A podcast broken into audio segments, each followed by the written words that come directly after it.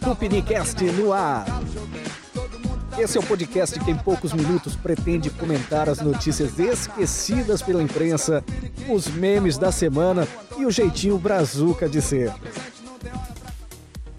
E vamos começar falando de algo muito sério que está acontecendo com o PM e youtuber Gabriel Luiz Monteiro de Oliveira, ou simplesmente Gabriel Monteiro, como é conhecido no Rio de Janeiro e em todo o Brasil. Gabriel, que após fazer uma pergunta para um superior reformado, diga-se de passagem, né? Está sendo processado em 40 mil reais. Isso mesmo. Além disso, hoje Gabriel, hoje esta semana aqui, início de março, tá?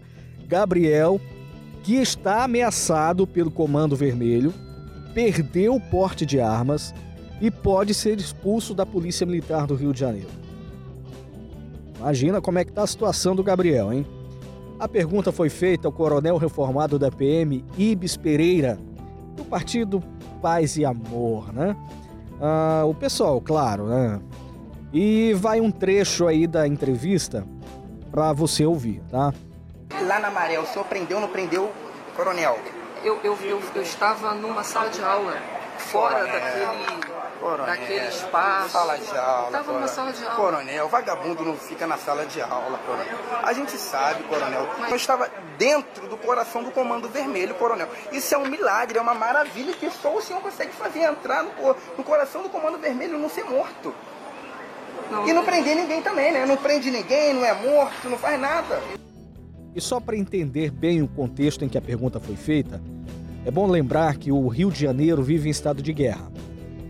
Policiais militares morrem diariamente em confronto com os bandidos.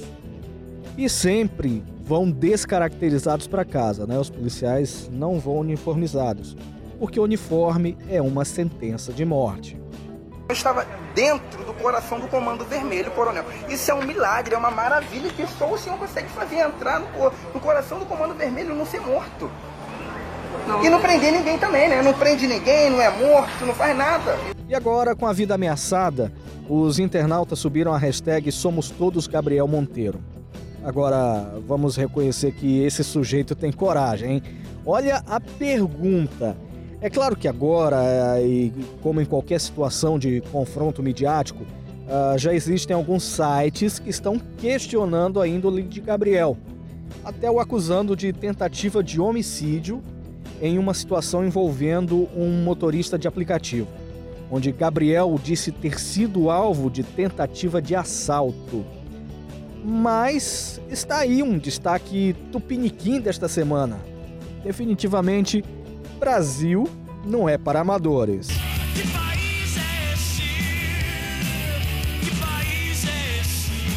É é? E calma aí, moçada, tem mais bizarrice rolando.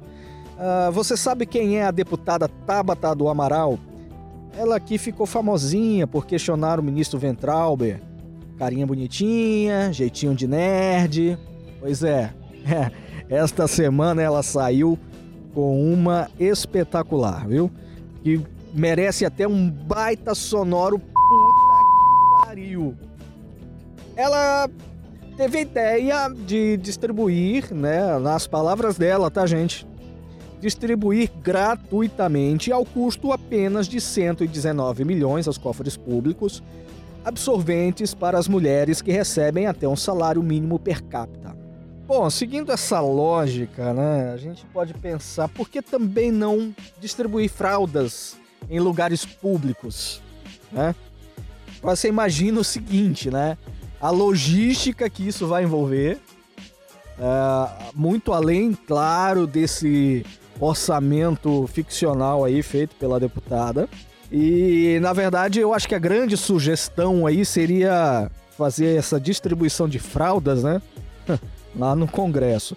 Especialmente agora, né? Especialmente agora, com essa CPMI das fake news. E agora, gente, falando muito sério, é, existe um poder indomável que precisa urgentemente de controle. Estamos à beira de uma eleição e as tias do Zap Zap estão com tudo espalhando fake news. Que absurdo! Foram essas tias que fizeram este papelão de eleger o presidente da República, hein? Muito cuidado com elas, cuidado com as tias do Zap. Ah, e não é à toa, claro, que fizeram logo uma CPMI das fake news. E ainda bem, né? Afinal de contas, ah, qualquer motivo, qualquer piada ou meme que ofender um político ah, não deve ser tolerado. Né? O jeito então é regulamentar tudo. É, antes de prosseguir, na verdade existe um, um- um interesse muito mais espúrio né, em relação a, a essa questão da CPMI das fake news. Mas é, exigiria aí um podcast aí de pelo menos uma hora e meia ou duas para a gente poder é, explicar bem isso, né? E como a, a, a ideia aqui é fazer apenas umas pinceladas nas notícias é, tupiniquim aqui, nesse jeitinho brasileiro, então a gente não vai falar exatamente sobre isso. Mas ah, já tem deputado, inclusive, se você pesquisar na internet, tá? Deputado que está querendo exigir até CPF para as contas em rede social. Agora você imagina se a moda pega. Quem vai dizer o que é ou não fake news? O que é que é notícia de verdade? É, é até bom lembrar que já existem, né, alguns sites para conferir as notícias, mas esses sites estão nas mãos de quem? Da Rede Globo, do UOL, ah, todo mundo isento, né? Isento pra caramba, né? Com o aumento da tecnologia, ah, com celulares né, cada vez mais potentes, com qualidade de vídeo melhor, ou mesmo com, ah, com qualidade ínfima, né? Qualquer um pode produzir material jornalístico. Qualquer um pode produzir notícia ou se ofender um político, né? E pode ser considerado um autor de fake news, né? É, e nem precisa ser gênio para ver o real motivo desse circo, né? A coisa foi tão interessante que até saiu do controle, né? Eu não sei se vocês ah, acompanharam. Teve um, um cidadão, o Hans River.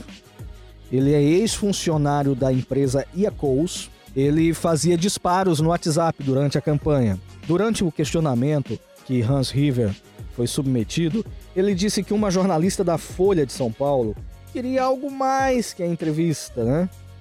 E aí, claro, né, a imprensa não noticiou a verdadeira bomba. Sim, o PT havia contratado a empresa Iacos para ah, ah, fazer disparos pró-Haddad nas eleições presidenciais. E aí, o que, que a grande imprensa fez? A grande imprensa resolveu cancelar, né, que é o termo que eles estão usando agora, sujar a reputação de Hans, levantaram hashtags contra a misoginia, né, disseram que o cara estava sendo preconceituoso e o objetivo é óbvio, né, esconder o fato mais relevante. Enfim, né, essa é a nossa mídia podre, parcial e que tá precisando de uma esmolinha, né, para sobreviver. Pois é, gente, o roteiro já estava fechado, a edição já praticamente concluída e eu vi algo muito importante que não poderia ficar de fora. Tinha que trazer isso para vocês. Afinal de contas, a melhor humorista presidente do Brasil voltou. Ela estava em Londres e trouxe uma mensagem muito especial, levou a plateia ao delírio. Mais uma vez, Dilma sendo Dilma e agora com uma novidade fazendo programa. a plateia foi ao delírio. Não se resolve o problema com um programa de papel. Eu sou uma. fiz muito programa na minha vida. Comecei fazendo programa da esquerda brasileira. Revolução Socialista para o Brasil. Pode olhar. Opa, desculpa. Não, eu fiz. A, a polícia sabe, minha filha. O bom mesmo é a tradutora pedindo desculpa pra Dilma, mas o estrago aí já estava feito. Bom, gente, e para terminar, um assunto que está assustando muita gente, inclusive a Ambev. É, a Ambev está assustada com o coronavírus. Segundo pesquisadores, o coronavírus, aquele que veio lá da China, onde o povo come tudo quanto é coisa, deve infectar ao longo de um ano pelo menos 70% da população mundial. Mas graças a Deus já estão desenvolvendo vacinas inclusive é preocupante ainda, né? Vários casos em estados brasileiros e é sempre bom cuidar ainda mais da higiene, lavando sempre as mãos, usando álcool gel, essas coisas, né? Mas a notícia tupiniquim vem das terras do tio Sam. 38% da população americana, imagina esse número, hein? 38% da população americana tem associado coronavírus à cerveja Corona. Eu, claro, trouxe um baita prejuízo para a cervejaria. O número estimado é de 250 milhões de euros. Mas segundo a cervejaria, esse número ele não é relacionado a essa pesquisa que foi feita lá nos Estados Unidos. Esse prejuízo seria por causa da China, que é grande compradora da, da cerveja, né?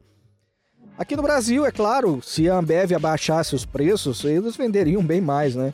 Porque lembrando, né, que a Corona faz parte da Ambev. E é isso aí, pessoal. Espero que tenham gostado. Esse é um programa piloto, né? A ideia ainda vai se definindo. E para ficar bom, eu conto com seu feedback. Por enquanto, eu estou enviando apenas uh, pelo WhatsApp aqui. A gente definindo bem o roteiro vai também para outras plataformas. E a sua opinião vale muito. Eu sou Eric Aguiar e este foi o Tupinicast número 1. Obrigado, fiquem com Deus.